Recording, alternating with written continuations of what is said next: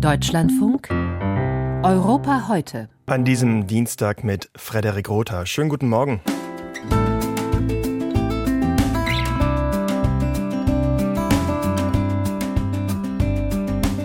Unsere Themen. Silvio Berlusconi sorgt mal wieder für Schlagzeilen. Der ehemalige italienische Regierungschef, der auch Teil der aktuellen Regierungskoalition ist, der sagt jetzt, die Ukraine sei mitschuldig am russischen Angriff. Das widerspricht der offiziellen Regierungslinie in Rom. Wie groß sind die Fliehkräfte? Fragen dazu gleich an unsere Korrespondentin. Weitere Themen. Macron braucht für seine umstrittene Rentenreform die Unterstützung der Republikanischen Partei in Frankreich und genau diese Unterstützung wackelt. Und in Norwegen könnte der Strom knapp werden. Deswegen nimmt die Diskussion über den Einstieg in die Atomkraft Fahrt auf.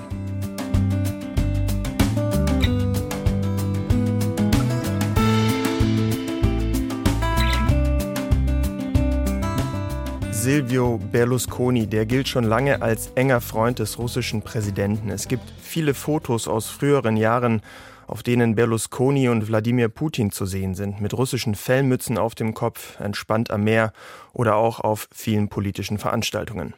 Jetzt hat Berlusconi einmal mehr Putin unterstützt, zumindest rhetorisch, denn Berlusconi sagte am Wochenende, als Ministerpräsident wäre ich nie zu einem Gespräch mit Zelensky gegangen, denn wie ihr wisst, erleben wir gerade die Zerstörung seines Landes und ein Blutbad bei seinen Soldaten und Bürgern. Es hätte gereicht, wenn er aufgehört hätte, die beiden autonomen Volksrepubliken im Donbass anzugreifen, dann wäre das alles nicht passiert. Ich beurteile das Verhalten dieses Herrn sehr, sehr negativ.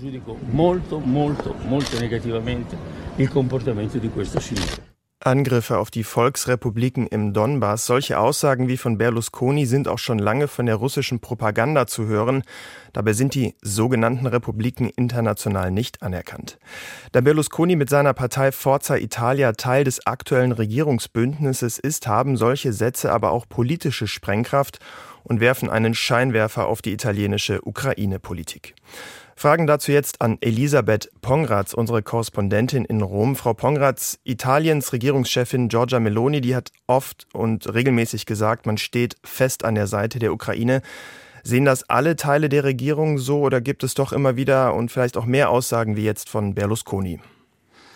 Ja, also die Reaktion war ganz klar. Eben nach dieser jüngsten äh, Aussage von Berlusconi hat die Regierung gleich gesagt, nein, also da bleiben wir natürlich dabei. Wir stehen weiterhin hinter der Ukraine. Es gab viel Kritik natürlich an Berlusconi. Auch in den Medien wurde das Thema ganz groß gespielt. Aber aus dem äh, Ministerpräsidentenpalast kam ganz klar die Linie, wir haben keine andere Ansicht. Also wir stehen hinter der EU und hinter der Ukraine. Und auch der Außenminister Antonio Tajani, der ist von der Partei von Berlusconi, also von der Forza Italia, hat auch gleich gesagt, nein, wir bleiben natürlich weiter an den Seiten der EU-Partner. Also da gibt's keine andere Meinung. Man muss auch sagen, dass Berlusconi diese Äußerung getan hat, als er seine Stimme abgegeben hat bei den Regionalwahlen. Wir hatten eben gerade in den größten Regionen in der Lombardei und hier in Latium mit der Hauptstadt Rom hatten wir eben Regionalwahlen.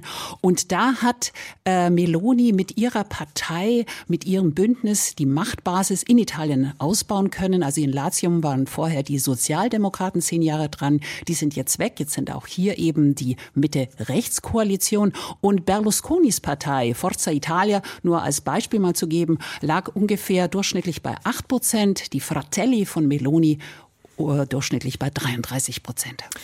Wie sieht Italiens Ukraine Hilfe aus und wie umfangreich ist sie dann auch im Vergleich zu anderen EU-Staaten? Können Sie uns das einordnen? Ja. Ja, also Italien hat relativ früh begonnen, eigentlich Waffen zu liefern. Da gab es nicht so eine große Diskussion. Das war noch unter der Vorgängerregierung unter Draghi.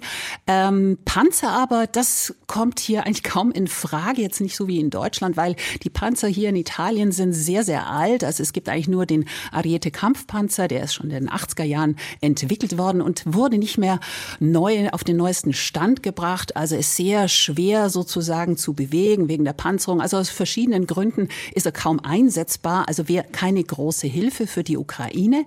Man äh, wird aber, und das hat jetzt Meloni auch wieder bei dem Gipfel in Brüssel bestätigt, man will aber ein Raketenabwehrsystem liefern, das SAMT, gemeinsam mit Frankreich, also das ist auch von beiden entwickelt worden, und das soll im Frühjahr passieren.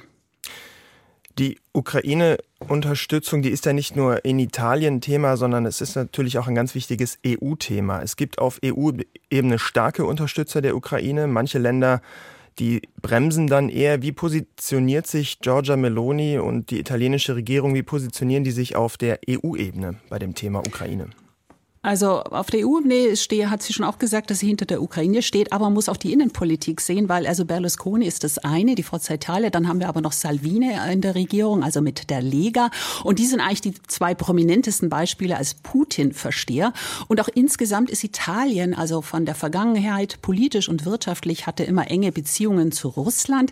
Es wurde jetzt, sagen wir mal, nicht so ganz kontrovers diskutiert, aber es spielt natürlich eine Rolle, ne, dass man zu Russland enge Beziehungen hat. Also innenpolitisch ist äh, da schon immer noch ein bisschen Musik drin, wobei äh, also Meloni auf alle Fälle hinter der Linie steht. Allerdings knirscht es jetzt bei anderen Themen in der EU, auch mit anderen Partnern, vor allem Frankreich. Und da ist halt die Frage, ob sie weiter bei dieser Linie bleibt, wenn sie natürlich auch auf die Innenpolitik achten muss.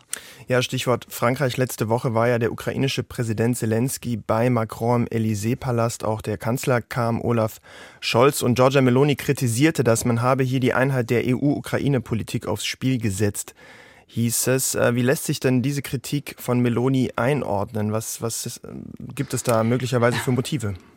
Ja, also ich würde sagen, sie machte dann auch bei der Pressekonferenz in Brüssel dann schon einen, sag ich mal, gekränkten Eindruck. Und äh, ja, das hat schon einiges verletzt, weil eben zuvor war Draghi, äh, war eben mit Scholz und die Ukraine gereist. Also man hat äh, ein Dreierbündnis äh, geschmiedet, auch zwischen Frankreich und Italien wurde eben ein Partnerschaftsvertrag unterzeichnet. Das ist jetzt irgendwie wo alles so auf Eis. Und Meloni hat auch ein Bild gewählt. Sie hat äh, die Titanic gewählt, also hat gemeint, wenn die Titanic untergeht, also sinnbildlich für die EU, dann würden alle Passagiere untergehen, nicht nur die erste oder zweite Klasse. Und da spürt man, dass sie sich wohl schon so als zweite Klasse behandelt fühlt, wobei natürlich Italien ein, ein sehr, sehr wichtiger Partner ist. Und Frankreich, da gab es eben auch schon Streit äh, wegen der Migrationspolitik. Also Italien hat sich geweigert, eben äh, NGO-Schiffe, also Rettungsschiffe äh, anzunehmen im Hafen und mussten dann nach äh, Frankreich fahren. Da gab es wirklich einen riesengroßen Streit. Und dieses Verhältnis, das eigentlich in der letzten Zeit sich verbessert hat, ja, das ist jetzt wieder ziemlich angeknackst. Italiens Ukraine-Politik unter der rechten Regierungskoalition. Das war das Thema mit unserer Korrespondentin Elisabeth Pongratz in Rom. Vielen Dank.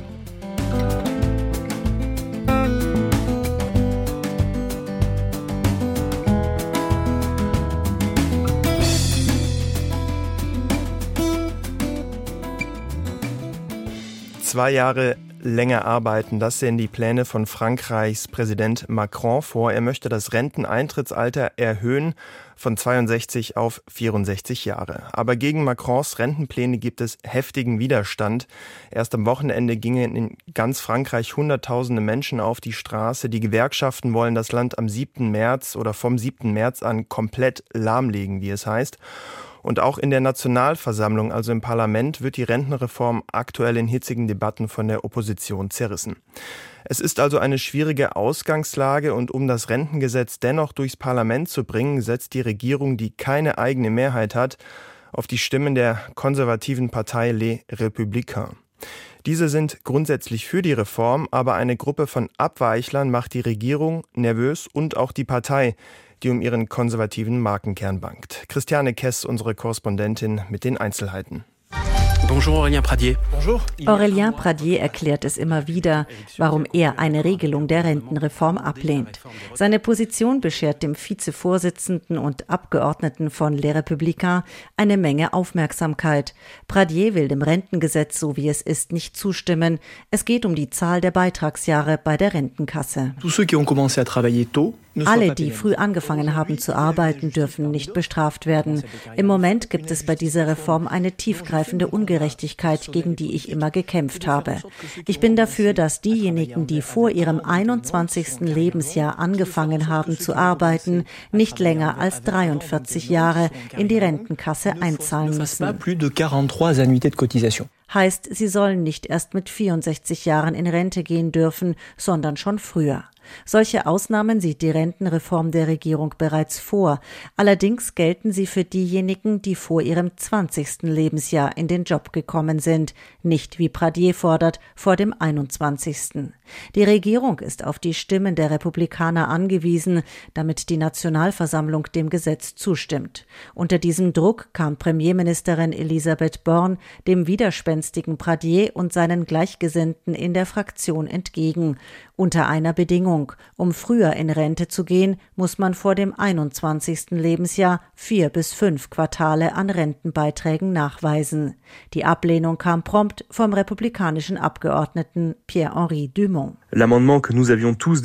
Der Änderungsantrag, den wir eingereicht haben, besagt, sobald man mindestens ein Quartal vor dem 21. Lebensjahr eingezahlt hat, kann man ohne Abschläge in Rente gehen, sobald man seine 43 Beitragsjahre zusammen hat, selbst wenn man noch nicht 64 Jahre alt ist. Das ist überhaupt nicht das, was die Premierministerin jetzt vorschlägt. Dass sie unseren Änderungsantrag ausgeschlossen hat, wird uns dazu zwingen, gegen die Reform zu stimmen. Wie viele Abgeordnete von Les Républicains diesem Kurs folgen, ist nicht sicher. Um die 20 könnten es sein, und sie könnten das Rentengesetz in der Nationalversammlung scheitern lassen. Pradiers Kritiker halten ihm entgegen, mit seinem Vorschlag werde ein Ferienjob vor dem 21. Lebensjahr zum Eintrittsticket für die Frührente. Der Regierung sind weitere Ausnahmeregelungen außerdem zu teuer. Unter den Republikanern selbst wächst die Sorge um die eigene Glaubwürdigkeit. Schließlich waren die bürgerlich Rechten im Präsidentschaftswahlkampf letztes Jahr sogar für die Rente mit 65. Die Position von Aurélien Pradier und seinen Mitstreitern geht vielen zu weit, vor allem den republikanischen Senatoren. Bruno Retailleau, Fraktionschef der Republikaner im Senat, erinnert an die Ausrichtung der Partei. Wir werden noch an unseren Widersprüchen eingehen. Für mich heißt politisch rechts zu sein, nicht ein bisschen weniger links zu stehen als die Linken. Was haben die Franzosen von bürgerlich rechten Politikern, die ihnen sagen, länger arbeiten ist schrecklich und wir können ruhig immer mehr Geld ausgeben? Ich rufe alle zur Verantwortung auf. Sollte sein Parteikollege Aurélien Pradier der Erhöhung des Rentenalters nicht zustimmen, könne Pradier nicht Vizevorsitzender von Les Républicains bleiben bleiben, fordert Retailleau. Auf Treffen der Parteigremien, so berichten französische Medien, gehe es hoch her zwischen den Gegnern von Pradier und seinen Unterstützern. Der umstrittene Abgeordnete bleibt gelassen. Ich gebe keinem Druck nach, keinem Ultimatum und keiner Einschüchterung. Ich kämpfe für meine Überzeugung. Seit wann verteidigt unsere politische Familie nicht mehr die Franzosen, die am härtesten arbeiten? Ich möchte diesen Weg gern wieder einschlagen, ganz gelassen, ohne jemanden aufzuregen. Bei einem weiteren Treffen wollen Les Républicains heute eine einheitliche Linie finden. Ausgang ungewiss. Frankreichs Regierung setzt auf die konservative Partei Les Républicains, um die Rentenreform durchs Parlament zu bringen. Ob das klappt, ist ungewiss. Christiane Kess berichtete.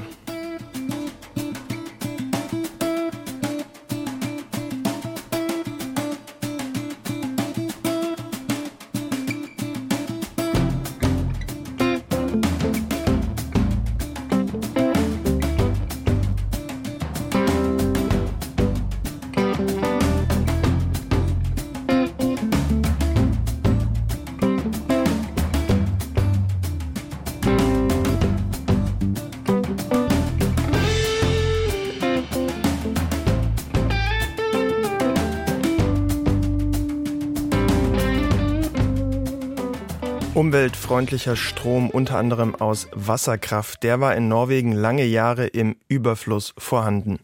Mit spürbaren Folgen. In Norwegen sind viele Fahrzeuge mit Strom unterwegs und sogar die Firmen setzen in ihrer Produktion oder in der Produktion ihrer Produkte immer mehr auf Strom. Viel davon wurde auch exportiert in andere Länder Europas. Aber inzwischen ist klar, der Strombedarf ist so hoch, dass er die eigenen Produktionskapazitäten bald übersteigen könnte. Und deswegen wird jetzt nach Lösungen gesucht. Und hier rückt die Atomkraft immer mehr in den Fokus, eine Technologie, mit der Norwegen bisher kaum Erfahrung hat. Dennoch nimmt die Debatte Fahrt auf. Aus Oslo berichtet Sigrid Harms. Energieknappheit, das war für Norwegen bisher ein Fremdwort. Jahrzehntelang erfreute sich das Land an einem Überschuss an umweltfreundlichem Strom aus Wasserkraft. Man legte Leitungen ins Ausland und setzte eine umfassende Elektrifizierung in Gang. Autos, Busse und Fähren fahren mit Strom und auch die produzierende Industrie stellt sich immer mehr um. Doch nun wird der Strom plötzlich knapp. Der Krieg in der Ukraine und ein Jahr mit wenig Regen und niedrigen Wasserständen in den Kraftwerken hat den Norwegern vor Augen geführt, dass sie nicht weit genug in die Zukunft geblickt haben. Alle Prognosen zeigen, dass wir in den nächsten Jahren einen erheblichen Mehrbedarf an Strom haben werden. Die Produktion, die wir bis jetzt geplant haben, reicht nicht aus warnte nun Lars Söger, Leiter der Energiekommission, die im Auftrag der Regierung den künftigen Energiebedarf Norwegens berechnet hat. Schon 2030 könnte der Strom nicht mehr ausreichen. Er drängte die Regierung, mehr Tempo zu machen. Wir müssen eine schnellere Gangart einlegen. Wir müssen mehr Energie sparen, das Leitungsnetz vergrößern und die Stromproduktion in allen Bereichen ausbauen. Die Regierung ist sich des Problems bewusst und setzte bisher vor allem auf den Bau von Offshore-Windanlagen und eine bessere Ausnutzung der Wasserkraft. Das dauert zu lange, meinen viele, und fordern nun, dass Norwegen erstmals die Tür für Atomkraft öffnet. Vor allem junge Menschen sehen darin eine Möglichkeit, Energie zu erzeugen, ohne Natur zu zerstören. Anfang Februar sprachen sich bei einer Umfrage der Zeitung Werdensgang 51 Prozent der Befragten für den Bau von Kernkraftwerken aus. Einer, der die Diskussion anfeuert, ist der norwegische Millionär Trond Mohn. Er will Modulkernkraftwerke in der Größe von Fußballstadien bauen, direkt dort, wo viel Strom benötigt wird, wie in Industriegebieten. Soniva Rose, Sprecherin seines Unternehmens, meint, der Vorteil der Kernkraft sei, dass man damit Energie produzieren könne, wenn man sie braucht. Im Gegensatz zu den meisten erneuerbaren Methoden der Energiegewinnung ist Atomkraft regulierbar. Der Wind weht nicht immer, die Sonne scheint nicht immer und die Wasserspeicher sind nicht immer voll. Norwegen hat bisher vier kleinere Reaktoren zu Forschungszwecken betrieben. Der letzte wurde 2019 stillgelegt. Zurückgeblieben sind 17 Tonnen radioaktiver Abfall, der an den Standorten der Reaktoren in der Nähe von Oslo gelagert ist. Ein Endlager für Brennstäbe gibt es in Norwegen nicht. Für Sunniva Rose ist das kein Problem. Geologisch gesehen habe Norwegen gute Voraussetzungen für die Lagerung, weil es keinen starken Erdbeben ausgesetzt ist. Das benötigte Uran wolle man nicht aus Russland, sondern von anderen international anerkannten Akteuren kaufen. Sie appellierte in einer Fernsehdebatte an die Regierung, wir bitten nicht um Geld, wir bitten nicht um Förderung. Wir wollen nur mit anderen Formen der Energieproduktion konkurrieren dürfen, ohne dass ihr Nein sagt. Die Regierung jedoch hält an ihren Windkraftplänen fest und sieht in der Kernenergie in naher Zukunft keine Alternative, schon gar nicht in privater Hand, sagte Hadja Tajik, Mitglied des Energiekomitees im Parlament. Es kann gern mehr geforscht werden, aber die Arbeiterpartei ist nicht bereit, dem Ausbau von kommerzieller Kernkraft in Norwegen zuzustimmen.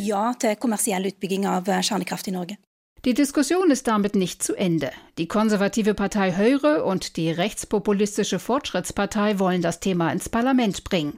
Marius Arion Nielsen von der FRP sagte,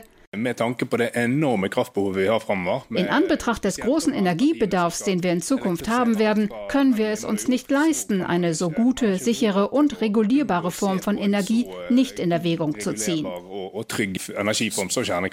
In Norwegen könnte der Strom knapp werden, deswegen diskutiert das Land über den Einstieg in die Atomkraft. Ein Beitrag war das von Sigrid Harms aus Oslo.